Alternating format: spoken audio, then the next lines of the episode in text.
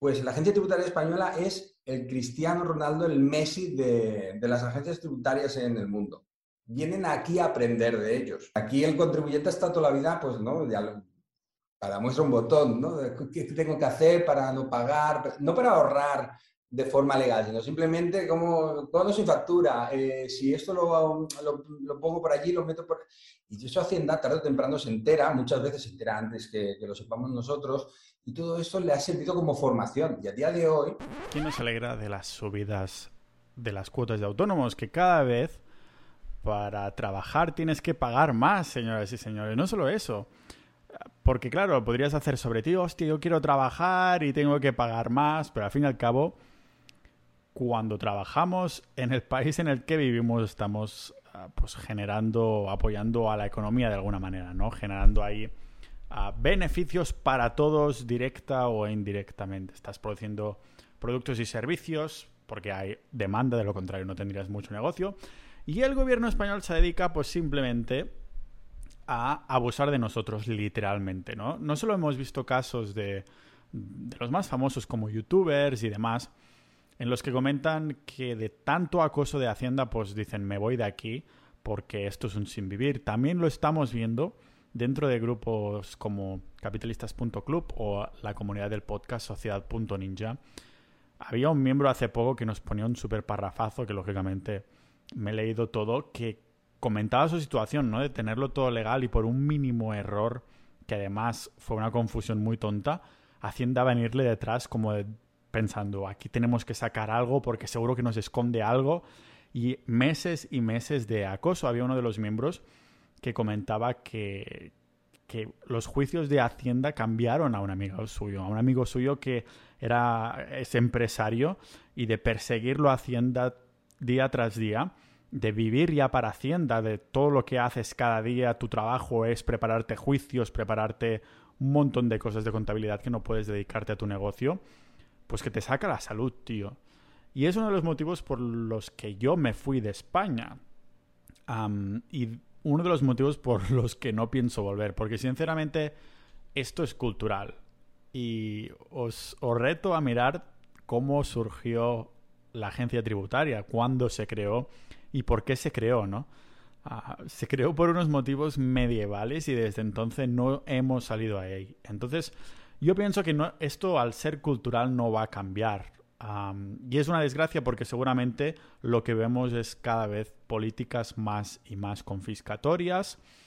Siempre que puedo lo recuerdo cuando hago un episodio sobre fiscalidad, pero recordad que el español medio trabaja más de medio año, más de 180 días, para el Estado y el resto para provecho propio. Y esto es un...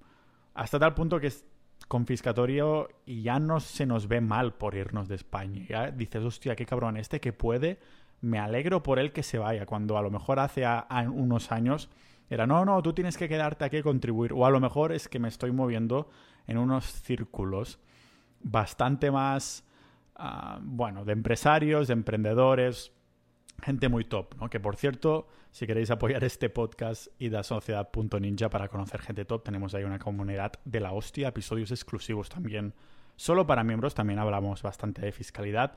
Eh, tiene un toque más casual, a conversaciones. Además, el invitado de hoy, que aquí quería hilarlo yo, es ah, Tax Vader. buen nombre, buen nickname. Que es un asesor fiscal, de hecho, que se unió de modo también muy orgánica a la comunidad al escuchar mis, mis episodios constantemente y lógicamente pues de algún modo se ha convertido en la persona a los que todos acudimos dentro de la comunidad cuando tenemos alguna duda o cuando estamos hablando de, estos temas, pues él sale ahí. Lo interesante en los asesores ah, fiscales es que es como mezclar opinión con evidencia, porque a Hacienda ya le interesa tener una zona gris. O sea, que las leyes no estén claras como lo están en Estonia, como lo están, yo qué sé, en Andorra, me lo, supongo, y demás. Porque de este modo te pueden pillar mucho más. O sea, juegan mucho con el miedo para que tú sucumbas y digas, no, no, mm, de acuerdo, pues pago lo que me pedís y así me dejáis en paz porque esto es un sin vivir. Claro, si tuvieras las leyes bien marcadas, podrías decir, no, por esto, esto y esto, vale, te dejamos en paz y punto. Pero estamos en una especie de, de zona gris. Lógicamente, aunque yo ya no sea residente fiscal de España de hace años y no pise territorio español más de tres, cuatro meses al año para visitar familia y amigos, igualmente es un tema que me toca de cerca porque muchas de las personas que conozco o los propios miembros de Sociedad.ninja pues viven en España.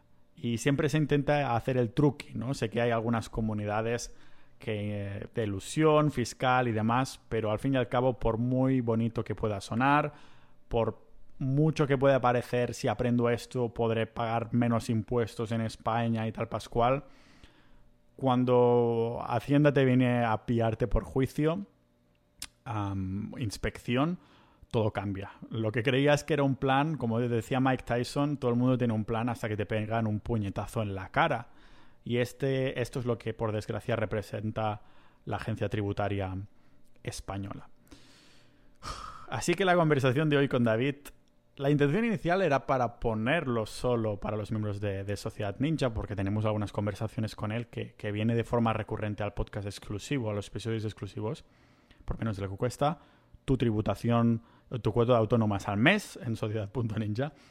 Y entonces, David, dijimos, ¿sabes qué? Esto, como es más así generalista, este episodio hablamos de los autónomos, de esta la nueva cuota y todo lo demás, y peor que se van a poner las cosas, pues hemos decidido ponerlo en, abierto para todos vosotros para que podáis disfrutarlo y ver.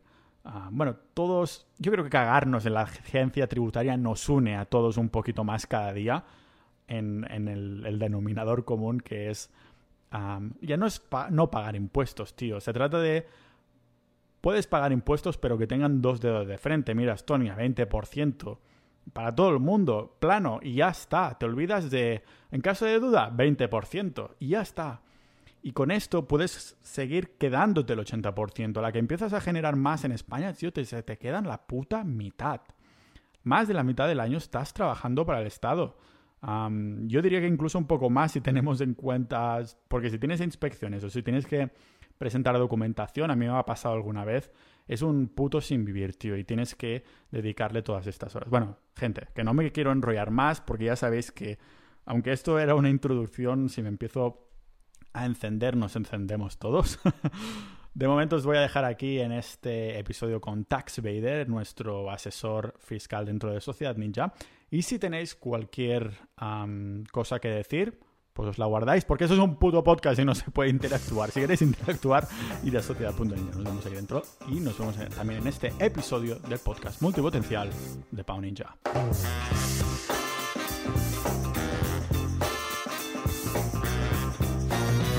Nada, David, llevas ya un tiempo en la comunidad, ¿verdad? Ah, y, entraste de una manera súper orgánica porque entiendo que escuchabas el podcast o... Sí, sí, sí, la verdad es... Yo, yo te descubrí por eh, Víctor Correal. ah, eh, vale. Porque, bueno, y a, ellos a través de la manzana mordida. Entonces, todo ha sido una derivada de, ¿no? de, encuentros y, ya, yo ya escuchaba el podcast desde hace tiempo, no de forma continua. Y, los últimos meses, a raíz de, más que del tema de Bitcoin, de, de cuando trajiste al Funky Man, Alex, ¿no? Alex. Sí, exacto. ha vuelto, ¿no? Ha vuelto a, Twitter. Estamos todos de enhorabuena. Claro, me, me, dijo, oh, me podrás citar así. y, sí, sí, la verdad es que la gente lo recibió que ya, se, ya lo esperaban, ¿no? Supongo que mm. una vida tan de viajes y tal, al final necesitaba un poquito de drama y dijo, venga, me vuelvo a, a Twitter otra vez. Sí, ya le pega un poco también, pero sí, sí, no, no. Y, y a raíz de, de, los capítulos hablando de temas más financieros, de bolsa, también evidentemente de, bueno, criptos, de Bitcoin en tu caso, ¿no? Sí. Y, y, la verdad es que dije, ostras, pues si vamos a suscribirnos, ¿no? Digo, porque es, un, es de las pocas, digamos, podcasts que, que, me gusta recibir la notificación, ¿no? Que, que, ha subido. Me llega, me llega al corazón, me llega al corazón. sí, no, la verdad es que sí. Porque, a ver, siendo sincero, muchas veces empiezas a escuchar o te suscribes a canales, ¿no? Y llega un momento que lo ves, eh, ah, pues vale, sí, ya lo veré el vídeo, ¿no? Y, y, la, y tu, tus podcasts, la manera de o sea, toda la temática, ¿no? Además me resulta muy curioso el, hecho de una persona que está eh, fuera, eh, que se mueve, la, que puedas decir, bueno, no es nadie famoso, no debería por qué importarte lo que hace en su vida. pero la manera que tienes de explicarlo, en los diferentes temas que tocas, pues eh, al menos a mí, vaya, pues me resulta interesante. Y me decidí eso eh, antes de, unos días antes incluso del boom, ¿no? Que tú dijiste, Ah, sí. boom por el tema de pu- Pulse o Fools o... Sí. Que yo ni me he apuntado a eso, o sea, para que veas.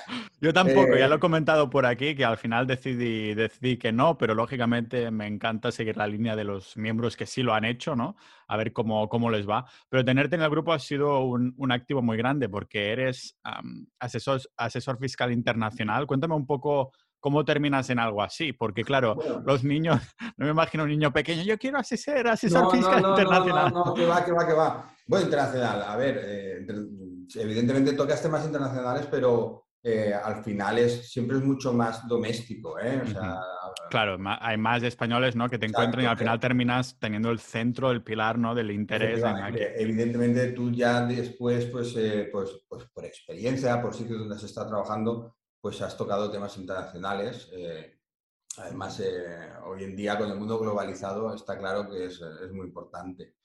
¿Y, y cómo he acabado? Pues es curioso porque yo, yo empecé, eh, bueno, yo, yo estudié ADE, ¿vale? Acabé la carrera y empecé haciendo prácticas en, en en una, en una pequeña auditoría y estaba haciendo de- temas de contabilidad, asesoramiento contable, muy, muy- para que nos entendamos rollo gestoría, por decirlo de una manera, ¿no? Para, que no, para no entrar aquí en detalles. Y, y me acuerdo un, un- un compañero que había allí, un abogado, me, me dijo, tú David, o sea, con, con lo alemán que eres cuadriculado y que siempre estás todo así, como todo en su sitio, a ti te iría mejor el tema fiscal. Y digo, pero si el fiscal es presentar impuestos, es súper aburrido. Y dice, no, no, David, es que el fiscal, lo, lo bueno, lo bonito, entre comillas, del fiscal, eh, precisamente es todo aquello que no estás viendo. Pues lo aburrido es lo que estás haciendo. Lo, lo- lo- menos aburrido, lo más entretenido o, o lo que más a valor se aporta es todo lo demás. ¿Y qué es todo lo demás? Me dijo, bueno, habla con alguien que se dedica a eso, que te lo sabrá explicar mejor que yo. Y, y bueno, me, hablé con una compañera se llama Aisha, que precisamente eh, sigue siendo a día de hoy, no compañera, pero sí gran amiga. Y me empezó a hablar, ella era la que era la asesora fiscal del despacho, me, dio cuatro inputs, ¿no? Y, y a partir de ahí, pues lo que se, como suelo ser yo de, de, de ansia viva, ¿no? De ¿Dónde, se, ¿Dónde hacen el mejor curso de tema de asesoramiento fiscal? Y vi que ESADE hacen el AGT, eh, que es el asesoramiento de gestión tributaria, es el mejor de España, y afortunadamente está en Barcelona, eh, y me, me metí en ello. Y desde entonces pasé por Pricewaterhouse, eh, después me fui de allí eh, a otros sitios y hasta que me monté por mi cuenta con un amigo, después nos separamos por, por, tema, por circunstancias personales, aunque seguimos siendo amigos. Y bueno, y hasta el día de hoy, de momento, toquemos madera. Sí, entiendo que, bueno, estoy especulando, pero que en los últimos años o incluso meses debe haber un, una especie de boom de personas que tienen negocios digitales que se quieren ir de España o en busca de ingeniería fiscal y demás, ¿no? Porque entiendo que hace unos años a lo mejor era más ah, cómo hacerlo bien y ahora es cómo no hacerlo, o sea, cómo me salgo de aquí. ¿Es algo así? ¿Estoy especulando mal o cómo ves un poco la tendencia de los clientes que te vienen? Sí, bueno, a ver, yo, los clientes, los clientes que tenemos en el despacho, mmm, no, no tengo ninguno que, que haya venido y que, y que quiera irse. No, tienen, no son servicios, al menos los que ellos prestan, que se puedan deslocalizar fácilmente. claro. Hay algunos que sí, Pero al final, tú porque te, te mueves dentro de un ámbito, un Lo iba a decir, lo iba a decir. Debe ser porque estoy en mi burbuja de. Totalmente. En esta conversación de personas que estoy conociendo en otros países que se han Por ido supuesto. expatriados, ¿no? Claro, claro, tiene sentido. cual, es que es así. Eh, por, eso, por eso, uno de los, de los comentarios que te, que te hacía en el, en el mini podcast este de 10 minutos es que, que- que, entre otras cosas, ¿no? muchas cosas que voy leyendo en el Discord. Me resulta relativamente atrevida a la gente, ¿no? Porque hay, hay gente que vive con la burbuja o lee siempre, ¿no? Eh, eh, pues hacemos esto, esto seguro que no nos va a pillar Hacienda, si hacemos esto seguro que no. Y yo, no tenéis ni idea quién es Hacienda. Es un Hacienda demonio, es un Darth demonio. Vader, es Darth Vader, o el, que, o el que enseñó a Darth Vader. O sea, es eh, como te comentaba en ese audio, eh, en España somos muy, muy, pocas cosas, somos los número uno. Pues la agencia tributaria española es el Cristiano Ronaldo, el Messi de, de las agencias tributarias en el mundo. Vienen aquí a aprender de ellos. Piensa que somos muy, mm, a ver, no quiero ser políticamente incorrecto, pero... Puede serlo, estamos en petit comité. Eh, son muy de la picaresca, entonces la necesidad hace virtud. ¿No? O sea, aquí el contribuyente está toda la vida, pues, ¿no? Para muestra un botón, ¿no? ¿Qué tengo que hacer para no pagar? No para ahorrar de forma legal, sino simplemente como, cuando sin factura, eh, si esto lo, lo, pongo por allí, lo meto por... Y eso Hacienda tarde o temprano se entera, muchas veces se entera antes que, lo sepamos nosotros, y todo esto le ha servido como formación. Y a día de hoy, o sea, es, es, es un, hueso muy duro de roer, ¿vale? Mm. Y, no es sencillo eh, esquivar a Hacienda. Entonces hay que ir con mucho cuidado. Entonces me estaba desviando, porque me empiezo a hablar y yo me voy por las ramas. Eh, entonces, lo que te comentaba, los clientes que nosotros tenemos en el despacho no suelen deslocalizarse. No, por regla general, la gente sigue teniendo, sigue realizando actividades más o menos normales. O sea, normal me refiero a las típicas. Pero sí hay mucho más interés, y aquí es donde quería ir, eh, por parte del cliente en, entender un poco. Antes era, te traían las cosas y eh, ¿qué sale? Esto, te decían, no, no, quiero pagar menos. Y directamente te decían, pon este importe hace años, ¿no? Y esto era muy, estaba muy a la orden del día. Ahora el cliente quiere, bueno, ¿y esto por qué? ¿Y eso, el IVA, por qué lo pago? Y, tú le explicas, no, el IVA no es un impuesto, o sea, o sea, es un impuesto, pero a ti no es un coste para ti, porque tú realmente, el IVA te lo está pagando el cliente tú deberías coger ese dinero, guardarlo y restar en teoría el IVA que pagas a los... Ah, ah, hostia, pues es verdad. Pero en cambio las retenciones piensa que las tienes que pagar, pero porque se las estás dejando de pagar al, trabajador. Ah, ostras. Y, y, a ver, no es que vengan a tomar apuntes al despacho, pero sí es verdad que hay un mayor interés. Antes el cliente no quería saber absolutamente nada y ahora sí. También es verdad que Hacienda ya lleva muchos, varios años, desde la última época ya de, del, del, ínclito Montoro y Rajoy que llevan dando palos muy importantes, ¿vale? Se están cebando bastante con la pyme, autónomos y la gente pues ha llegado un momento en que necesita saber un poco a qué atenerse y también querer hacerlo bien. Por eso cuando leo ¿no? lo que en, en, el disco, no, pues esto, lo otro, no, no, no, no, no. O sea, bueno, no puedo contestar a todo el mundo, pero digo, hostia, Menos mal que la mitad no hacen lo que dicen. Pues seguro que ninguno lo hace. Tenemos muchas ideas idílicas, ¿no? Que al final dices, bueno, a lo mejor ah, mejor no lo hago así. Pero mm, sí me parece muy, muy interesante, ¿no? para tu opinión personal, ¿por qué estos palos a las pymes y los autónomos si son los agentes económicos los que crean riqueza? sí, es una opinión pero, pero te voy a decir que, además os ha contrastado con otros amigos o compañeros. ¿eh? Mira, esto es muy sencillo.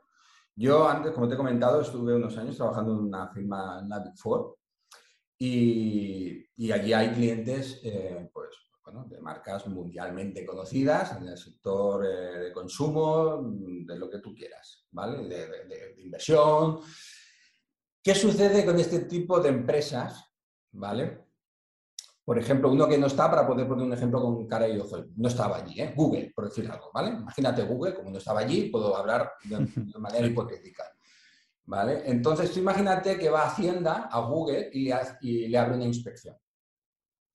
A día 1 de enero del 2022. Vamos a, todo esto te lo voy a desarrollar para que veas el porqué de mi opinión y que todos opinamos en gran medida que es por esto. Abre una inspección a Google día 1 de enero del 2022. En menos de un año, en menos de 12 meses, sin contar dilaciones historias, la inspección debe terminar. Pongamos el 31 de diciembre de 2022, acaba la inspección. Y le hace una facturita, y cuando digo una facturita es una liquidación, un acta de, vamos a ver, de 80 millones de euros. Ostras, 80 millones de euros. Pero claro, es que es Google. Google tiene pasta para traer 35.000 abogados de todos lados del mundo a pelearse con Hacienda y de los caros. Y además no van los becarios, que van los socios, los gerentes a pelear en nombre de Google. ¿Eso qué significa? que el día 1 del 2023 ya ha pasado un año. Em, se firman las actas en disconformidad, empiezan a pelearse. Eh, dentro del proceso de inspección, evidentemente, no se llega a un acuerdo. Se giran las actas, evidentemente, se va a tribunales, en tribunales funciona la justicia, no es algo... En definitiva, si para no alargarnos, lo que eran 80 millones de euros, antes de entrar en tribunales, ya se han medio, en, inspección ya se han rebajado a 60. Llegas a tribunales, van pasando, eh, eh, pongamos que llega al Supremo, porque Google llega al Supremo, pasan 10 años y al final los 80 millones se convierten en 10, 15. Tú dirás, bueno, son 15 millones de euros, pero ¿tú sabes el tiempo que ha pasado y los recursos destinados por el Estado para eso? Hmm. Es mucho dinero y es mucho tiempo. ¿Sabes qué pasa con la pyme y los autónomos? Y es aquí donde es eh, el punto y necesitaba hacer esa introducción. Porque es lo que pasa. Llegan al autónomo y le envían una notificación hoy 1 de enero sobre la renta del de, 2021, ¿vale? 2020.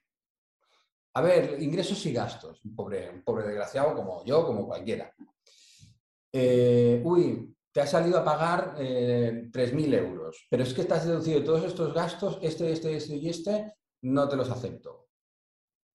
Y te sale, te hacen una liquidación provisional de 700 euros. Tú dices, 700 euros, espera, espera. ¿Qué sucede? Te viene el autónomo, la pyme, y te dice, tengo esto. Tú dices, bueno, tengo que hacer unas alegaciones. Las alegaciones, pues en, función de donde estés, pues te, pueden cobrar entre 80, 100, 200, 300, 400 euros. Y claro, es la liquidación provisional, después la definitiva, después el TEAR, después el TEAC y después juicio. Por 800 euros, ¿qué te dice la pyme, el autónomo? Te dice, no, no, pago Hacienda y me olvido. Pero ¿qué sucede? Que Hacienda esa, esa notificación no es a un autónomo. Son a miles de autónomos cada mes. Por tanto, Hacienda cada mes tiene una nómina de autónomos y de pymes de 800, multiplícala, y me estoy quedando gordo por mil. Pues eso multiplícalo por 12 y ya tienes Google. Sin recursos, porque además las notificaciones hoy en día están automatizadas es un ordenador, cruza datos y cuando hay ciertos márgenes por sectores y por actividades, por rendimientos que no les cuadra, porque por tu sector y tu dimensión deberías dar un rendimiento diferente o superior al que tú pones, ¡pam! Requerimiento. Pues por eso es. Tiene, tiene todo el sentido del mundo. Cuando, has, eh, cuando has empezado a mencionar el tema de Google, me he quedado, ah, ya veo por dónde va. Tal cual. Y no te pierdas otra cosa. Todo esto ha agravado de forma exponencial después de la salida de la pandemia, por la necesidad de tesorería del Estado. Tú sabes la cantidad, incluso si, y no te miento, esto lo puedes ver en Google, en lo que nos estén escuchando, que se vayan a Google, pongan expansión, noticia, EDAF, que es la Asociación Española de Asesores Fiscales, publicó una nota en, expansión quejándose de la cantidad de notificaciones que habían empezado a emitir de forma indiscriminada a la agencia tributaria para simplemente con el acto de recaudar. Y tú dirías, hombre, eh, si te pillan haciendo algo mal tienes que pagar. Digo, sí, sí. En mí no van a encontrar a alguien que vaya a defender e intentar eh, hacer cosas ilegales. Pero yo, ya por la experiencia, veo cuando hay ensañamiento. Y lo hay. Yo te voy a explicar el caso de un, cliente, de una startup, que le envían un requerimiento de su renta para que justifique el pago de las cuotas de autónomo. Pero vamos a ver, porque es socio y, por, requisitos cumple, está obligado a cotizar como socio, eh, autónomo societario. Y por tanto, en su nómina no cotiza en el régimen de la, seguridad social, en general, cotiza como autónomo, ¿no? En el régimen especial de trabajadores autónomos, entre comillas, societario. Pues viene Hacienda y le envía una notificación, o sea, cuando nunca lo ha hecho, para que justifique estos gastos deducibles, gasto que ya sale en el resumen de datos fiscales, y le envía a él. ¿Qué pasa? Viene, dice David, tal, le digo, mira, porque a mí me gusta ser sincero, digo, mira, te voy a tener que preparar yo las alegaciones. Te están, el requerimiento era el efecto en su renta, si no contesta y lo da por perdido, eran 90 euros. Tenía 90 a 100 euros. Y yo le iba a cobrar más por las alegaciones. digo, ves allí, pide cita. Bueno, eso de pide cita ahora, eso es una. bueno, es otra historia. Digo, ves, ves con los papeles y allí te harán firmar un, de esto, o sea, un, como un justificante, algo, o sea, un papel de alegación es un documento formal estandarizado que no me salía, lo que es en plan así putrecillo, por decir una manera, ¿no? Y tú pones ahí, adjuntas las fotocopias y te la aceptarán. Están dispuestos a hacer ese sacrificio monetario. El que uno, uno recibe una notificación de 90 o 100 euros y se asusta, no sabe qué hacer, le pide al asesor más pasta. De... ¿Qué hace esa persona? Paga. Y lo saben. Y eso es prevaricación. Sí. Pero como no podemos luchar, Sí, algunos de, los expatriados que conocí en Chipre eso lo tenían mega estudiado. Todos ahí habían recibido cartas, todos habían alegado en algún momento sin que fueran a juicio, ¿no? En el momento que el importe ya era, vale, pues lo dejamos a X, ellos ya sabían que a partir de aquí les salía más a cuenta pagar que no enmerdarse ahí con, abogados y cosas por el estilo. Mm. Uf, ah, no sé, es que... Vemos noticias. Vosotros, o sea, claro, cada uno en su sector, no sois conscientes de lo que hay. Por eso a veces cuando viene a alguna reunión un, cliente, bueno, los clientes del despacho pues ya están acostumbrados ¿no? un poco al discurso y, va, y como te comentaba antes, pues se quieren informar y ya sí te preguntan. Pero cuando viene uno nuevo acostumbrado a otras cosas y le vas explicando todo, te digo, o sea, pero es que esto es así. Es que esto o lo haces o, o te pilla. Y tarde o temprano, y últimamente ya es más temprano que tarde, vienen siempre. Es que te cazan. Hay aún así algunas zonas o algunos temas de, la agencia tributaria que son muy grises como a propósito, en el sentido de que no está nada claro porque así pueden jugar un poco con el miedo, ¿no? Y pillarte por ahí. Totalmente. No solamente eso, sino que además tiene una muy mala costumbre Hacienda de que em, en este país, o sea, pues pecamos en el ámbito de Hacienda de no ser claros, como muy bien comentas, y, y se legisla no solamente a través de leyes, normas, reales decretos, sino que a, la agencia tributaria tiene una página web que es la de consultas vinculantes, ¿vale? Antes no lo eran, ahora obligatoriamente son todos vinculantes, donde cuando tienes una duda sobre un caso y tú te vas a la ley y al reglamento, y como evidentemente eso está escrito por gente que no ocurre, que, que es funcionaria y vive en otro mundo, no entiendes nada. ¿Y qué haces? Tienes que ir a las consultas para gente que ha preguntado lo mismo o cosas parecidas a, la duda que tú tienes, vas allí y si está resuelto, la imprimes, y ahora te explico por qué la imprimes, y te la guardas en el expediente, ¿vale? ¿Por qué? Porque si después viene Hacienda y te dice esto no se hace así, le, haces, le sacas la consulta y después te dice, vale, sí, se hace así, pero ¿sabes qué? De todos estos gastos te quito este. Siempre hace siempre te mete el rejonazo por algún sitio. Pero como tienes además una consulta donde decidiste establecer un criterio en base a una opinión de ellos, ya no te pueden sancionar, con lo cual parapetas a tu cliente diciendo, no, se va a hacer esto, y el único riesgo que tienes es que venga Hacienda y te diga, no, esto no es así, es de otra manera, y lo único que te va a pedir es el efecto de impositivo, eh, la diferencia de, pagar un poquito más del impuesto sobre, sobre el, hecho en sí, pero nunca te va a sancionar. Porque no, siempre tiene que sancionar. La gente siempre piensa, no, eh, me han hecho una paralela y ya está. Sí, sí, pero es que después viene otra cosa que se llama sanción. La gente se piensa que cuando te hacen la paralela, el pagar, eso es la sanción. No, eso es la diferencia. El impuesto es que has dejado de pagar. Después te viene la sanción, que es la mitad, como mínimo, la mitad de lo que te están exigiendo ahora. Por eso que vivir en España es, o sea, ¿Cómo no se van a ir los rubios y los abuelos? Yo no me voy porque tengo dos hijas, si no ya estaría huyendo de aquí. Claro, eso creo que era una pregunta que en algún momento me, pasaba por la cabeza por hacerte de por qué no te vas tú, ¿no? Pero claro, es, es un poco por donde te pillan, ¿no? Claro, es que si te gusta vivir aquí, si tienes aquí la familia y todo eso, ¿qué, te va a quedar, no? no, te puedes, no te puedes ir tal cual. ¿Cómo se ha vivido todas estas noticias de estas últimas semanas de la nueva cuota de, autónomos entre tus clientes? Bueno, a ver, eh, para empezar el tema, tema de autónomos, que hay como cierta confusión, el tema de una subida tributaria, no es tributario. El tema de los autónomos es un tema de la seguridad social. Evidentemente van a parar todos al mismo saco, que es el Estado, pero no es un tema de Hacienda, ¿vale? eh, más que nada por, por, diferenciarlo. ¿Cómo lo han vivido los clientes? Pues la verdad es que los clientes, como ya llevan bastante tiempo en el mercado, ya están inmunizados. Supongo que eh, ninguno ya llama para, para, quejarse. Ya están cansados de llamar y quejarse, ¿vale? Eso no. Lo que pasa que en el sector nuestro, mm, sí, la verdad es que ha sido una bomba de reloj. Bueno, creo que, ha sido uno de los pocos temas que ha unido prácticamente a todo el país de, los ámbitos ideológicos, tanto de la izquierda como de la derecha. He visto influencers ¿no? muy de, del ámbito socialdemócrata, por ser un poco estándar y, no... rojos, unos rojos. que, han coincidido bastante con el, otro bando, ¿no? están siempre dándose de hostias, ¿no? Dialécticamente, cada uno con sus discursos, pero en esto más o menos todo, evidentemente lo de la izquierda ha medio justificado la subida, pero, pero con, quejándose. Y es la primera vez que los he visto quejarse de algo.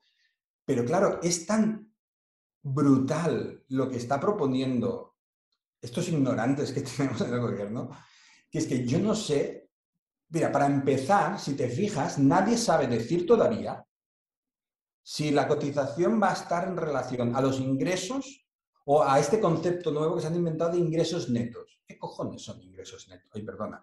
¿Qué son ingresos netos? O estamos hablando de ingresos, gastos o resultados, rendimientos. No sé, ¿qué es? Es que es lo que tú has visto que has dicho, estas zonas grises que hacen, ahí lo tienes. Ese es un ejemplo.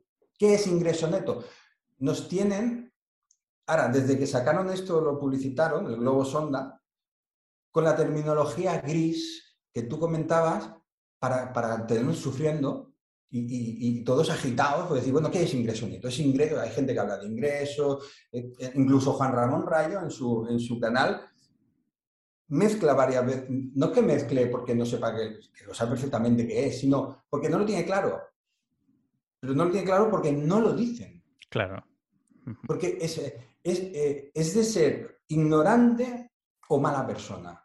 Hacer, hacer cotizar a la gente por los ingresos. Porque yo te puedo ingresar un millón de euros, pero es que para desarrollar mi actividad igual necesito 980.000 euros de gasto. Después me vendrán los, típicos a decir, hombre, que si necesitas 980.000 euros de gasto es que eres muy mal empresario. Pero tú qué cojones sabrás cómo funciona internamente y qué, y qué, estructura de gasto necesito yo para levantar un millón de euros. Claro que a lo mejor estás creando ahí una fábrica y necesitas montones de maquinarias y robots. Eh, una inversión brutal. La gente cuando, no sabe, pues es muy ignorante. Y Twitter está lleno de ignorantes, cada vez más. Sí, ya veo que pasas ahí algo de tiempo y es fácil quedarse un poco que te subes por las paredes después de... Claro, yo por eso entiendo mucho al, al fucking man, me, me, río mucho, porque claro, o sea, te pones, claro, cada uno en su ámbito. Pero sí, sí, empiezas a leer cosas y dices, tío, no, no tienes ni puta idea. O sea, tú no puedes hacer cotizar a la gente por los ingresos. Y además, pero no es que te quieran subir un 10%, es que te cuatriplican a los, a los que dicen que van a cobrar, van a facturar, es que me río por no llorar, van a facturar más de 4.000 euros al mes, 4.000 euros al mes, que si empiezas a quitar cotizaciones, gastos de personal, y, o sea, te llevas un 10%. Sí, no, no salen los números. ¿Cómo, es imposible. ¿cómo, ves que, que, se va a desarrollar esto? O sea, ¿crees que podremos aguantar, o sea, los autónomos en España podrán aguantar, seguirán aguantando? ¿O este ya es la última vez que dicen...? yo, mira, buena pregunta y te voy a poder dar una respuesta que además no es mía, ¿eh? Eh, porque en el grupo que tenemos de, de, la, de la edad, alguien comentó porque es importante, hago un matiz, porque, parece ser que en el grupo de autónomos vamos a quedar fuera, digo vamos, por los autónomos societarios, lo que somos autónomos por obligación al, ser socios y administradores de nuestras sociedades, ¿vale? Parece ser que no sé si ha sido por descuido o, con algún tipo de intención maliciosa, seguro, dejarnos fuera. ¿Vale? ¿Y por qué digo esto? Porque en este grupo alguien dijo, parece ser que como si estuvieran buscando que la gran mayoría de autónomos pasaran a realizar su actividad a través de una sociedad y así evitar el rejonazo de las cotizaciones. Hombre, podría tener sentido. Yo todavía... Eh, sentido lo tiene. ¿Cuál es el objetivo a largo plazo? No sé cuál es. no sé cuál es el objetivo, no le veo. Eh, pero yo si fuera autónomo y tributara por IRPF, porque los autónomos desarrollan su actividad como persona física y por tanto la tributan en IRPF y las sociedades pues son sociedades, pues la única idea que se me ocurre es irme raudo y veloz a constituir una sociedad, eh, realizar la actividad a través de esta eh, sociedad y, tributar como autónomo societario y volver a las cuotas normales, entre comillas. Porque es que si no, no, hay otra opción. Yo, lo que pasa es que yo autónomos que tengo, tengo poquitos. Y los que tengo no tienen capacidad de, de, constituir una SL, porque muchos me vienen y me dicen, oye, yo quiero hacer una SL porque, claro, tiene como, digo, déjate de historias. Déjate de historias. ¿Cuántos gastos tienes? ¿No ves que por tener una SL, ya para empezar, mi cuota es casi el triple? Pero no la mía, de cualquier lado donde vayas. Tienen más obligaciones. Es verdad que el departamento de sociedades en la, administración tributaria es más laxo. ¿vale? Los de IRPF son más talibanes. Los todos los amargados que hay en Hacienda los van colocando en los departamentos de IRPF. Está bien saberlo esto. Totalmente. tú estás, cuando te ven que eres, estás amargado, estás pasando por una mala época y tienes una rabia contenida, al, vas a IRPF. Porque los requerimientos de IRPF, los autónomos, son sangrías, o sea, asesinas. Pero es, algo que no tiene, no, tiene, no tiene un adjetivo, de verdad. O sea, es un no a todo. No te aceptan nunca. Sí, bueno, exagero un poco para que se entienda el mensaje. ¿eh? Yo a veces me, animo ¿eh? y empiezo, tengo la sangre andaluza de, de, familia, a veces sale. pero me gusta hacerlo para que llegue el mensaje, porque a veces la gente no es consciente. Lee cuatro titulares, ah, mira, nos han bajado los impuestos. Mentira, no te bajan nunca nada. Es mentira. El titular es te bajan un impuesto, pero por detrás hay siete que te lo han subido. Pasa, no te das cuenta. Claro, es una cortina de humo, ¿no? Para... Totalmente, siempre es así. Y entonces, el tema de, de que te comentaba, el, departamento de IRPF son los más salvajes. Pero los también es verdad que los autónomos son más salvajes que las sociedades. ¿eh? También de verdad. Igual que digo una cosa, digo la otra. Son los, primeros que meten los jamones, las vacaciones, eh, el coche del niño. O sea, lo meten todo. Igual que no todos, ¿eh? ojo. Pero sí es verdad que hay más manga ancha dentro del mundo del autónomo que en las sociedades. Las sociedades suelen ser un poquito eh, más estrictas. Nunca, nadie lo es, ¿eh? nadie es estricto del todo, porque, bueno, pues lógico, va en el sino nuestro y del ser humano, no en España. Esto funciona así en todos lados, pero es verdad que. Y esto Hacienda lo sabe, y entonces su ejército de IRPF son los, bueno, la gente más amargada que tienen. ¿Por qué? Porque van con el hacha y no dejan títere con cabeza, van a destajo. Sí, sí. Y, entonces mm, les van a hacer un favor en ese sentido. Pues todo esto te lo digo porque les van a hacer un favor. El que pueda podrá irse, pero el que no tenga capacidad ni capacidad económica para soportar más gastos, o sea, no puedes hacer una sociedad así porque sí. O sea, poder puedes, pero empiezas con más gastos. Entonces, ¿crees que el un poco, o sea, sabemos parece ser que la intención es que los autónomos creen sociedades, pero no sabemos por qué.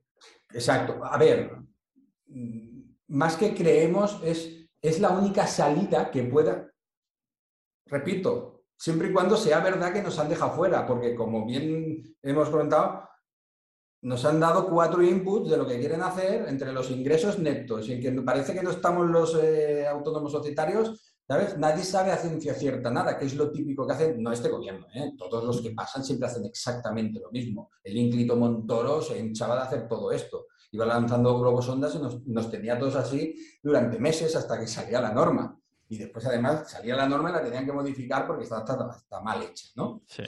Ya sin hablar del 720 que está en, la, en, el, Tribunal de Justicia de las Comunidades Europeas y que lo van a tumbar. Y aún así siguen machacando con eso y siguen cobrando. Pero bueno, en fin, es España. Cuéntame, para hacer un paréntesis, no sé si nos desviaremos del tema, ya no nos acordaremos de qué estábamos hablando, pero quiero tocar también el, 720 porque entiendo que aún sigue vigente, ¿no? Totalmente, sí, hombre, sí, sí, totalmente. ¿De qué va, de qué va este 720 y qué repercute para, para las personas? El 720, bueno, al final el 720 es una obligación de informar a Hacienda mm, bienes que tengas fuera de España y que pasen de unas determinadas cantidades. Por regla general, pues de 50.000 euros, ¿vale? Eh, ¿Y qué tipo de bienes? Pues eh, entran los bienes inmuebles, eh, dinero, acciones, valores y, y, y, el famoso, entran las criptos. hasta ahora era algo difuso, ¿vale? porque siempre pasa lo mismo. Yo tengo que reconocer que a los que me preguntaban les decía que si las declaraban, los, rendimientos, declararan el 720, totalmente. Y ahora ya lo van, no sé si ya está aprobado o no, pero las van a poner. Sí, es que si, si, somos, si somos consecuentes con lo que nosotros pensamos del mundo cripto, y yo lo pienso, que es el futuro, el tema blockchain, no significa que todas las criptos que estén hoy en día, excepto Bitcoin y Ethereum, pues las otras mm, igual desaparecen la mayoría, ¿vale? Está claro que hay una que seguro que no, hay otra bastante claro que es Ethereum que tampoco va a desaparecer, pero las otras, mm, pues si tú te coges el top 10 ¿no? de criptos de hace unos años... Mm, Poco que ver con el de ahora, sí. Claro, no tiene nada que ver. Entonces, al final, eso de holdear con cojones, ¿no? Como dicen Víctor, sí. Eh, está bien si lo haces con las dos primeras. Con las dos primeras, con las otras hay que holdear para cuando pase estas hostias que nos están dando y cuando vuelvan a recuperar, pues cada uno que siga su estrategia, vamos a vender al 10%, al 20%, al 30%, para que dupliquen, yo qué sé, ¿no? Pero hay que, hay que quitársela tarde o temprano. ¿Por qué? Porque solo tienes que coger el top 10 de hace unos años de las criptos, solo están, los repiten, bueno, Dogecoin, ¿no? También, que tiene huevos. Sí, me parece que Dogecoin estaba, ¿no? Pero bueno, esta está porque está Elon Musk ahí, si no también. exacto. Pero yo a, lo que me, a, qué, ¿a qué vengo a decir? Que como es el futuro, y si somos consecuentes con eso, Hacienda lo sabe que es el futuro. Y Hacienda ya se está formando en esto. Y Hacienda serán unos cabritos. ¿eh? Se lo digo con todo el cariño, pues si lo ve alguno, de que sea Hacienda. Pero es gente brillante, Tú piensas que las oposiciones de inspector son de las más duras de España. Y sacarse, o sea, aprueban las oposiciones y una vez aprobadas las oposiciones, te tienen un año en una academia en Madrid, o ocho meses, o nueve meses, te, siguiendo formándote, pero ya no con libros como has estado tú en la biblioteca durante tres, cuatro años de tu vida sin salir, sino con todos los inspectores en jefe de toda la zona, de toda España, formando a los nuevos, que ya vienen aprobado unas oposiciones que son de las más duras. Esa gente son la, ¿sabes el documental de las GOES, ¿no? En, Netflix. Ah, no, ¿cuál es? ¿No lo has visto el documental ese de, de, sí, del, cuerpo este de élite policial que, se, que tuvo una tuvo mucho FOMO durante unos meses aquí, la gente, toda la gente la veía. Hostia, pues no, pues no, no lo vi. ¿De qué pues va? Es como entrenan. Vale, eh, sí el cuerpo de élite de la policía, que son las GOES, ¿vale? Que además les, pilló la pandemia, entonces eh, tuvieron que alargar unos meses todo su entrenamiento. Pues eh, sin tanto esfuerzo físico, evidentemente, pero sí mental, se puede hacer una similitud con el cuerpo de inspección de Hacienda. Esa gente son, son la élite, o sea, es gente brillantísima. Entonces, esta gente cuando, igual que tienen eso de bueno, son muy cuadriculados, ¿vale? Y piensan que todo el mundo somos ladrones. Claro, es como si, claro, el diablo es malo, pero puede ser muy inteligente y muy así, ¿no? O sea, sería igual, un poco igual que hasta ahora les he estado dando estopa, hay que, las cosas hay que reconocerlas. Esa gente es muy buena. Y no hablo del que está en la ventanilla, que a lo mejor también lo es. Estoy hablando de los que están en los despachos y que son los que deciden hacer inspecciones. Que hacer una inspección no es lo mismo que enviarte a ti o a mí una notificación un requerimiento, una paralela, como lo conoce la gente, ¿vale? ¿Y esto a qué, a qué viene? Esto viene, porque me voy por las ramas, esto viene a que esta gente ya está en ello, lo saben, ya se están formando. Y no solamente eso, paralelamente ya están preparando los sistemas informáticos para localizar. El 7, ¿Por qué crees que ha salido ya el famoso 721 y otros modelos para intentar obligar a las empresas, como pasó con el Airbnb? que todo el mundo alquilaba gratis y, y decían, sea, esto es jauja. Y de repente, de la noche a la mañana, empezaron a caerles hostias a todos. ¿Cómo que la, gente, que la gente alquilaba gratis? ¿Te refieres a que lo pasaba? Gratis me refiero, no gratis, pues, perdón, me he expresado mal. Alquilaba sin declarar. Ah, A través de Airbnb, cuando salió, aquí no declaraba nadie. Y de repente, ni yo lo sabía. Yo tenía, de los que hacían las rentas, tenía cinco que alquilaban, lo, yo ni lo sabía. Yo decía, no, esto no, no lo tengo alquilado. Y me lo decían a mí, imagínate. Y de repente me vinieron todos los cinco que no me dijeron nunca nada con la cartita de Hacienda. Oye, que, oye, pues yo te lo tengo como no alquilado. Digo, ya, ya, si es que te decía que no estaba alquilado.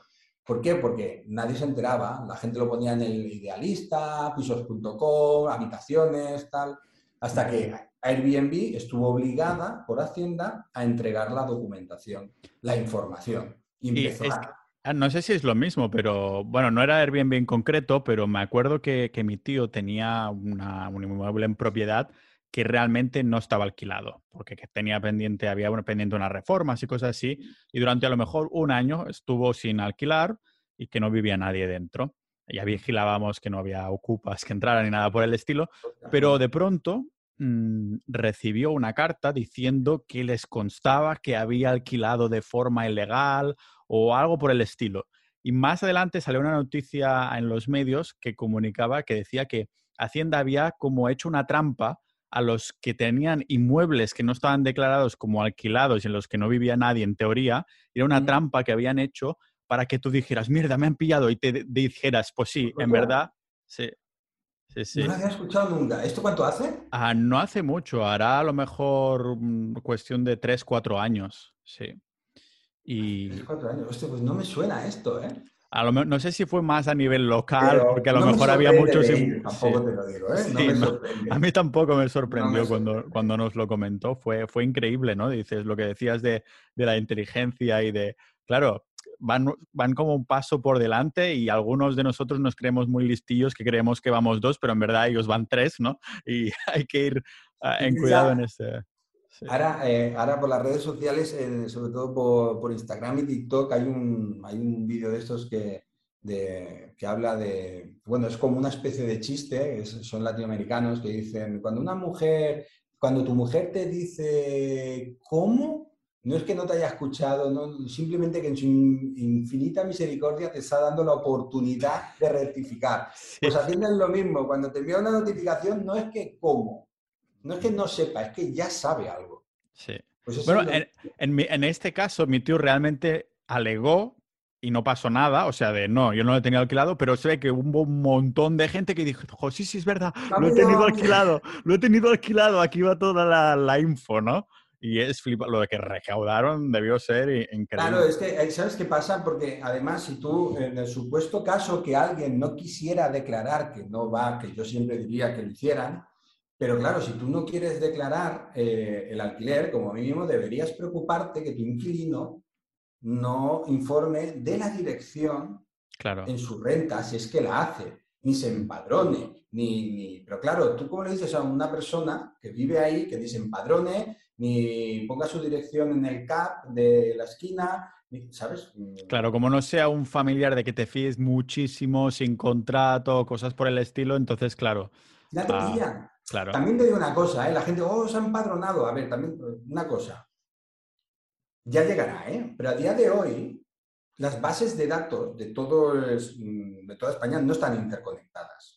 ¿Vale? Hay cierta información que, que se la traspasan, pero no toda. Por ejemplo, el ayuntamiento tiene información censal de Hacienda, pero es el ayuntamiento de Hacienda. Hacienda del ayuntamiento creo que no. Si, si coge algo, no coge toda. O sea, no están conectadas, no son vasos comunicantes, la hacienda estatal, la municipal, la autonómica.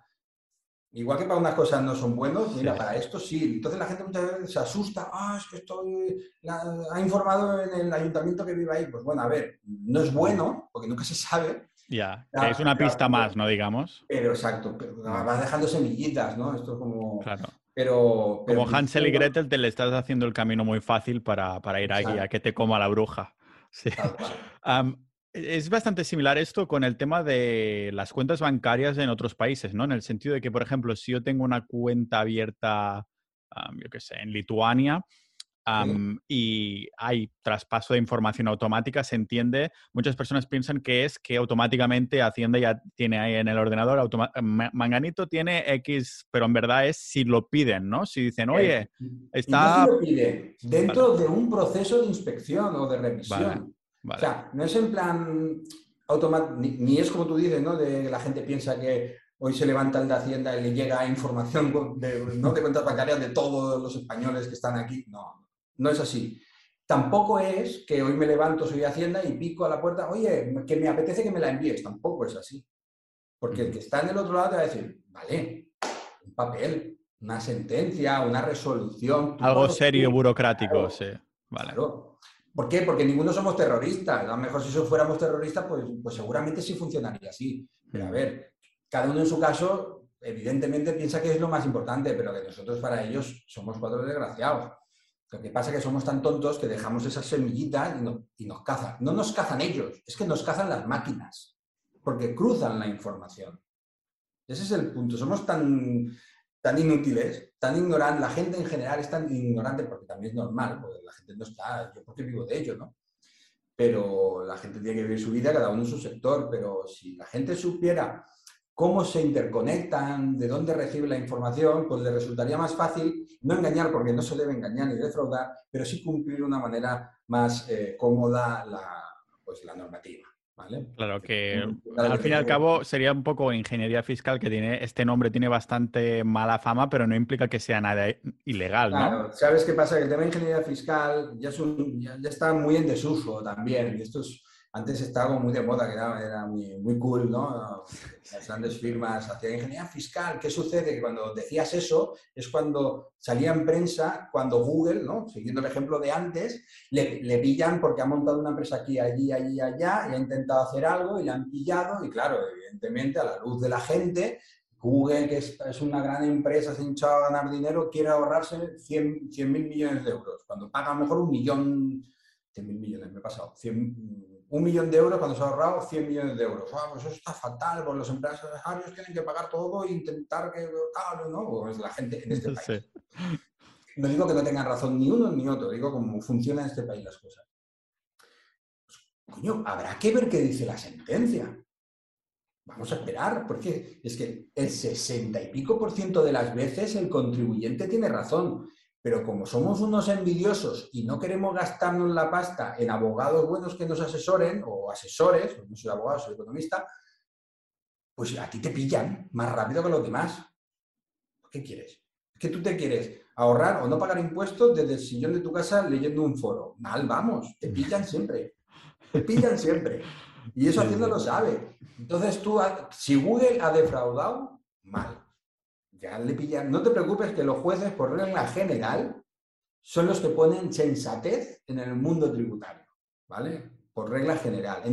Después son los inspectores y ya los últimos son eh, gestión tributaria. Gestión tributaria son los de la notificación, que decía antes.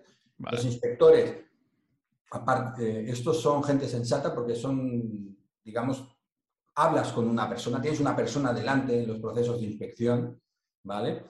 Y es mucho más fácil. En gestión tributaria es todo con papel, ¿no? Con alegaciones, con documentos. Y claro, cuando te dicen un no, no solo tienes la pared de tu oficina para pelearte. En cambio, en las, en las, inspecciones, tú aquí en Barcelona, ¿no? Vas a Colón, a las oficinas, vas allí, tal, no siempre, pero siempre tienes varias reuniones. Y bueno, siempre es un poquito un mercado persa. Llega un momento, también en función de la dimensión del cliente y del caso, ¿no? Pero al final, pues se llega a un cierto acuerdo, ¿vale? Mm. Porque también los números son mayores, ¿eh? evidentemente. Y después están ya los jueces donde dicen, a ver, no, señores de Hacienda, aquí esto no. No a todo o no a una parte y sí a una parte, ¿vale? O, no al contribuyente. Pero sí es verdad, lo que pasa que, claro, para llegar a, tribunales, pues eh, tiene que ser un caso de de unos cuantos dígitos, si no es que eh, lo que comentábamos también anteriormente, si no al, cliente no le sale cuenta. Claro, sí, no le sale cuenta pillar el abogado de Xavi Alonso, ¿no? Que alegó ya cuatro veces la, inocencia, al final dijo, esto está los huevos de que me digan que debo pasta, no debo nada. ¿Qué hizo? Me parece genial. Y digo, oh, Xavi Alonso es un ladrón de fraude. ¡Pam! Todos callados la boca ahora.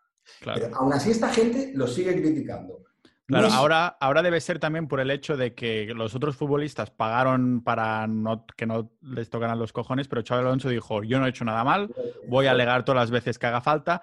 Igualmente Hacienda va detrás suyo, supongo que porque como llegó a los medios de, mira, Xavi Alonso ha hecho esto y ha dicho que no ha defraudado y así salen los colores de Hacienda. Pero, claro, pues todo esto lo filtran, todo esto lo filtran.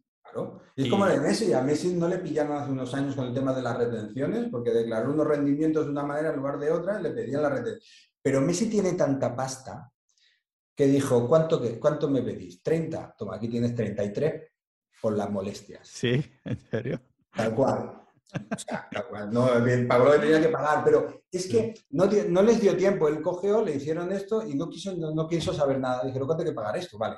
Em, como era delito fiscal, y Messi, bueno, quien le rodea es inteligente, a esto quieren pasta. Tranquilo que no te van a meter en la cárcel. Te van a hacer el, paseillo de la vergüenza por los tribunales un día, les pagas y se olvida. ¿Quién se acuerda de que Messi estuvo a punto de irse a, a, Cuatro Caminos? Nadie. ¿Por qué? porque no iba a ir, evidentemente. Y era un pastizal. Hay gente que por, por un 0,1% de eso lo, llevan, o sea, crucificado durante años y requerimientos cada año. Yo tengo clientes que le envían requerimientos cada dos por tres. Y digo, pues si ya lo hemos quitado todo, si ya no, eso, un cliente de no hacerte nunca caso, a hacerte caso a todo, y aún así le siguen enviando requerimientos. ¿Queréis dejarle en paz? ¿Qué recomendarías con alguien así que cierre toda la actividad de la obra de nuevo o algo así? O sea, que se vaya a vivir fuera o qué? Eh, porque al final. Este precisamente no puede, porque tiene aquí todo, pero pero no, o sea, al final llega un momento en que la recomendación es la que leí. Ahora vamos a ser escrupulosos completamente. Eh, de momento, el 2020, estamos en 2022, 2021, eh, la renta suya última, de momento, parece ser que es la primera después de muchos años que no hemos recibido nada. Parece ser que ya, ¿por qué? Porque la anterior, que vinieron a revisarnos, ya le enviamos todos, todos los documentos y ya es la primera vez que le quitaron dos cosas. Pero nada, cada minuta, ¿vale? Cuatro tonterías. Con lo cual parece que se han dado por satisfechos, ¿no? Ellos se sentirán ya orgullosos de haberle dado hasta el carnet de identidad y espero ya que dejen a esta persona, que también es verdad, que era muy alegre a la hora de, pasar los gastos, ¿vale? No, no hacía caso, y bueno, a ver, al final de, pues eh, no haces caso, te pillan, ¿no? Lo que pasa es que es verdad que ya después de empezar a hacer caso, siguen dándole por culo. Dice, bueno, pero es que al final no le han pillado nada, ya, ya, pero es que me ha tenido que pagar a mí. Y como Hacienda nunca paga costas, ni a nuestro nivel, ni cuando están en juicio, eh, no están obligados a pagar. O sea, Hacienda puede venir a ti a, a ningunearte, a apalizarte, a machacarte como cualquier otro, otra entidad, pero tú a esa entidad a nivel eh, tribunales le ganas, te pagará las cosas. Hacienda nunca paga cosas.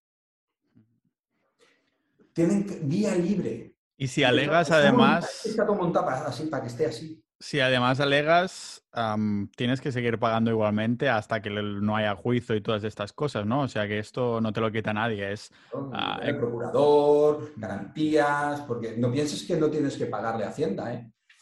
Hacienda cuando te hace la liquidación y tú vayas a tribunales tienes que poner eso, o pagas y después te lo devuelven o tienes una garantía, intereses a los bancos por la, garantía. O sea, o sea, es una sangría. Y después igual te dan la razón, como pasa en este país con la justicia, a cabo de 7, 8 años. Mm.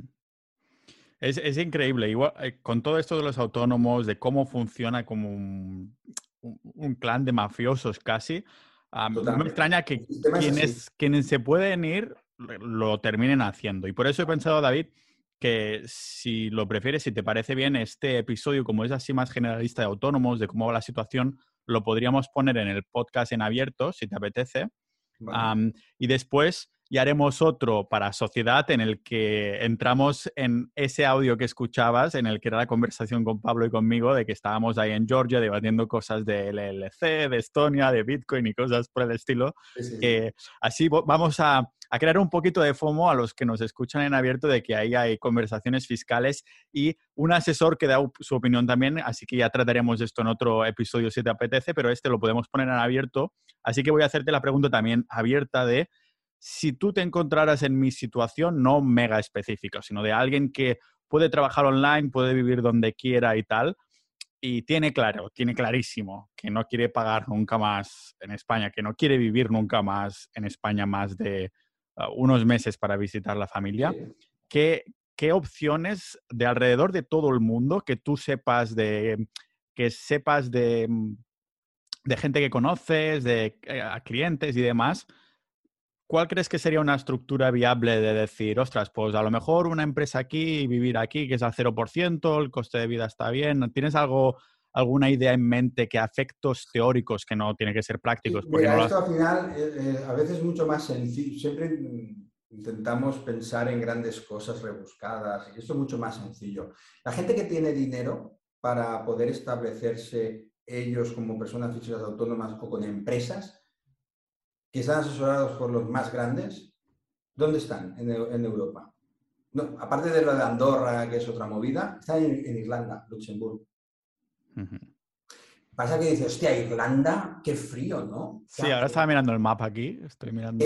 Qué, pena, ¿no? Irse a Irlanda, todo el día lloviendo, me pego un tiro. Bueno, yo no, porque me gusta el golf, y yo igual me lo, estaría medio contento si no tuviera hija y mi, y mi trabajo fuera de otra manera. Pero aún así, hostia, Irlanda. ¿A qué quiero decir con esto? Al final, tomar la decisión de deslocalizarte nunca va a ser el sitio más barato. Siempre hay un conglomerado de cosas. Yo me acuerdo cuando, eh, una pequeña anécdota, cuando estaba en, Price, un, famoso deportista de la época, tomó la decisión de que se iba a ir. Nos pidió una planificación. Esa planificación era para irse a Suiza. Y se ahorraba un, buen dinero. Pero esa decisión de decirnos a nosotros que lo, planificaron, que lo planificáramos, la tomó él. El día que había que tomar la decisión de irse, vino con la mujer. ¿Sabes cómo salieron del despacho? Pagando la factura y sin irse. Se tuvieron que quedar, porque dijo a mujer que no se va a ningún lado, menos a Suiza. Y esa Suiza era ahorrar mucho dinero, pero cargarse pues, su matrimonio y los críos y los, que tuviera con el matrimonio. Él estaba dispuesto a irse con su mujer y sus hijos, evidentemente, y ya vendrían a visitar a los padres y a los primos cuando tuvieran que venirse, pero la mujer dijo que no. Entonces, bueno, supongo que después intentarían hablar de ese otro sitio más cercano, pero pues no, al final no van. Por eso te quiero decir que, ¿qué haréis en mi situación? Pues depende. Yo seguramente, en, mi situación, yo no me iría mucho más lejos. Yo seguramente sí me iría a Andorra. ¿Por qué? Porque estoy a dos horas de Varna. Porque, ¿Por qué no me voy a Irlanda? es que está todo el día lloviendo. No se come bien. Hace frío. O sea, y los campos de golf son maravillosos y soy un enfermo del golf, aunque juego muy mal, pero, pero no me voy a Irlanda. Aunque, me, no te vas a ir... impuestos de, no lo sé, ahora me lo estoy inventando, no es, tan, no es así, pero es un ejemplo para que se entienda el mensaje. Y al final es, tienes que ponerlo todo en una balanza. O sea, tienes que buscar de todos los países de, de, de baja tributación, que estén relativamente en nuestro ámbito geográfico de interés, ¿eh? Europa, por decirlo de una manera, eh, por la zona de Grecia, Chipre, ¿sabes? Estas zonas, vale, ¿no? Bordeando el sol y el Mediterráneo, ¿no? Que nos tira mucho. Pues buscar dos, tres sitios, cuáles son los de menor tributación, pros y contras de cada uno. Eso haría yo. No sé si lo has visto. Yo lo que haría, porque estoy hasta, hasta las cejas de todo, es irme a las Islas Vírgenes dejarlo todo apartado, me iría al sitio de menor tributación, cumpliría con lo aquí qué tengo que hacer. Tengo que hacer esto, tengo que hacerlo, yo pago lo que tengo que pagar, pero en el momento que, que saliera pies en polvorosa no me veían más, porque yo, es que yo estoy todos los días lidiando con la tienda, estoy, estoy harto ya. Imagínate, la gente que está quemada, pues imagínate nosotros viendo injusticias, porque vemos más injusticias que justicia. ¿eh? También hay gente que, se quiere aprovechar. ¿eh? Lo que pasa es que son clientes tuyos y bueno, vas haciendo lo que puedes, que te, intenten hacer caso.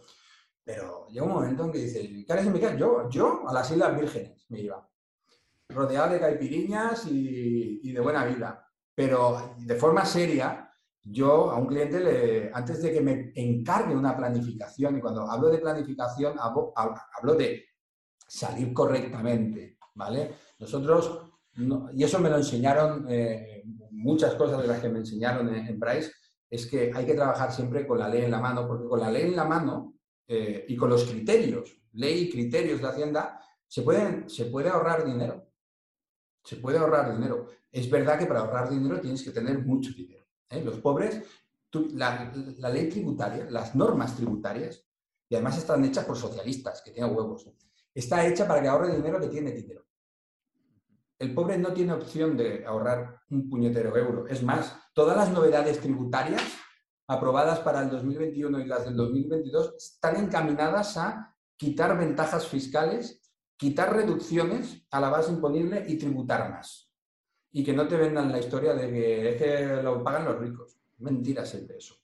Vamos a ponerlo entonces en perspectiva, porque claro, no estamos, bueno, algunos atletas olímpicos tenemos en, Sociedad Ninja, ah, pero no estamos hablando de personas ahora que estén haciendo millones. Imaginemos alguien que le empieza a ir bien el negocio y a lo mejor empieza a hacer, yo qué sé, ya está haciendo 50.000 euros al año ah, limpios, ¿no? Después de, después de impuestos. Pero claro, ha pagado un montón para tener estos 50.000 al año limpios. O más bien, la pregunta sería, ¿a partir de qué cantidad de dinero de alguien que puede trabajar remotamente le dirías, oye, si, tienes ganas de irte, que es lo que me estás diciendo, ah, de España, vete? ¿A, partir de qué cantidad de dinero crees que dirías, uy, yo aquí ya me lo plantearía? O incluso una persona que esté haciendo, yo qué sé, es con las nuevas leyes estas de lo nuevo que se pagará de autónomo y todo, a lo mejor a partir de mil o dos mil euros al mes ya se le da cuenta irte a otro país de que, que, pagues poquito en el coste de vida o así, ¿no? Ya, pero es que al final, repito, ¿eh? es que no hay cantidades mínimas, es que depende de cada uno. Yo, por ejemplo, eh, mirándolo en perspectiva, yo me dedicara, pues tuviera, prestara servicio de forma digital, de forma telemática, no tuviera raíces aquí en las que agarrarme, eh, yo no necesito cantidad mínima una sociedad, si hago, eh, desarrollo mi actividad a través de una sociedad, eh, los dos primeros años voy a pagar el 15, después el 25. Realmente es una tributación, no es excesiva, no es, no es la más barata, pero no es excesiva, no me supondría una pega. Y, además, como he comentado antes, el Departamento de Sociedades en Hacienda suelen ser bastante más tranquilos. Sí, no, no, no suele recibir. Cuando recibes uno, te puedes echar a temblar, no te van a pedir mil euros. ¿Vale? Pero mm, te dejan vivir, o sea, haz tu trabajo, desarrolla tu actividad, paga tus impuestos. Si un día te olvidas de presentar un IVA, pues lo presentan más tarde porque te cobran tu recargo, pero no te van a, machacar. El autónomo sí te machaca. Para empezar, te machaca el, el puñetero impuesto, hasta un 47% y en Cataluña un 53-54%. Es una barbaridad.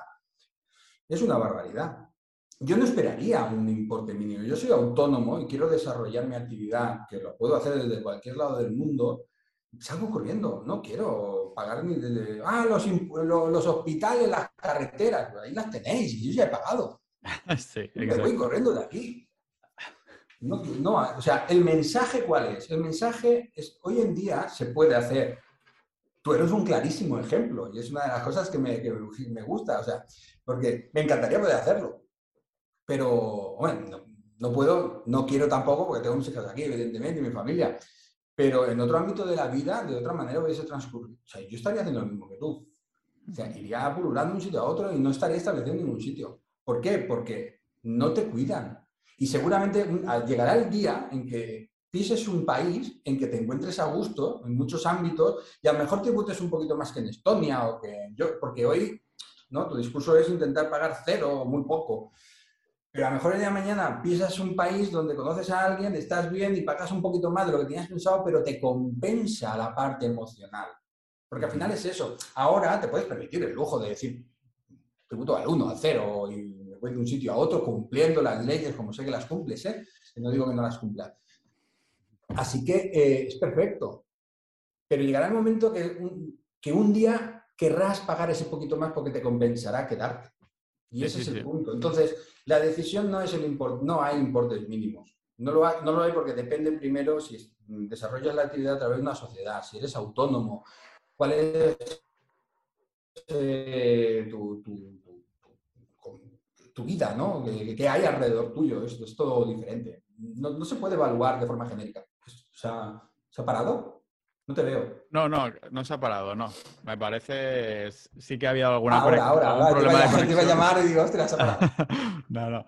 Pues. Sí, uh... sí, sí, ¿te has quedado parado? Sí. Mm, estoy totalmente de acuerdo y es algo que siempre he dicho, ¿no? Que ahora es al cero porque no tengo un poco donde caerme muerto en este sentido. No he decidido cuál es mi espacio en el mundo en este sentido.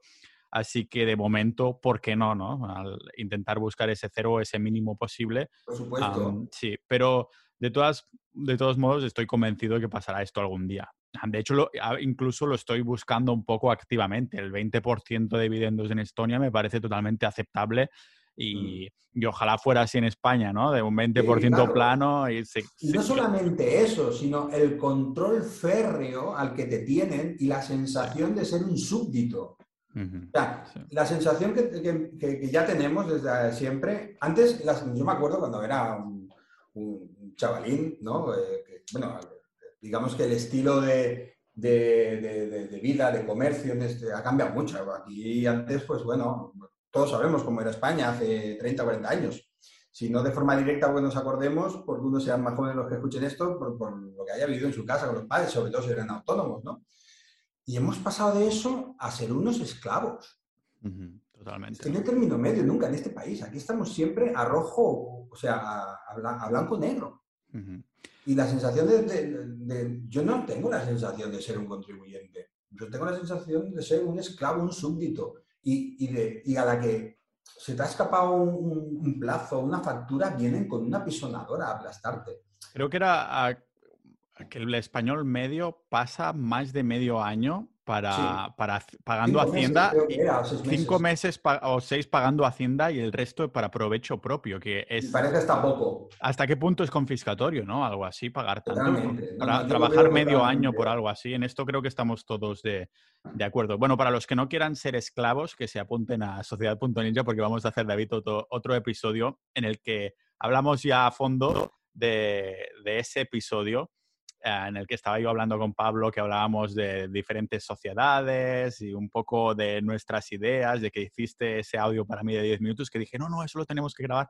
La idea era grabar hoy sobre esto, pero como hemos hablado de que estamos todos encendidos del tema de autónomos, creo que lo podemos dejar. no, no, genial, genial. Yo creo que va, a ir súper bien como una introducción en abierto y hacemos un episodio en privado para los... aburra, que nuestro, sector no es, un, tema muy, muy, agradecido. No, yo creo que los, que los que siguen el podcast están bastante metidos en esto y siempre nos entendemos, incluso aunque no vivamos o los que sí en España, que, que ves todas estas subidas y esas cosas totalmente confiscatorias, ¿no? Por eso se llaman impuestos y no voluntarios, ¿no? Así que, David, te quería dar las gracias por haber venido al final al podcast en abierto, no en el cerrado, ya volverás a venir al cerrado y te mando, te mando un abrazo. Igualmente.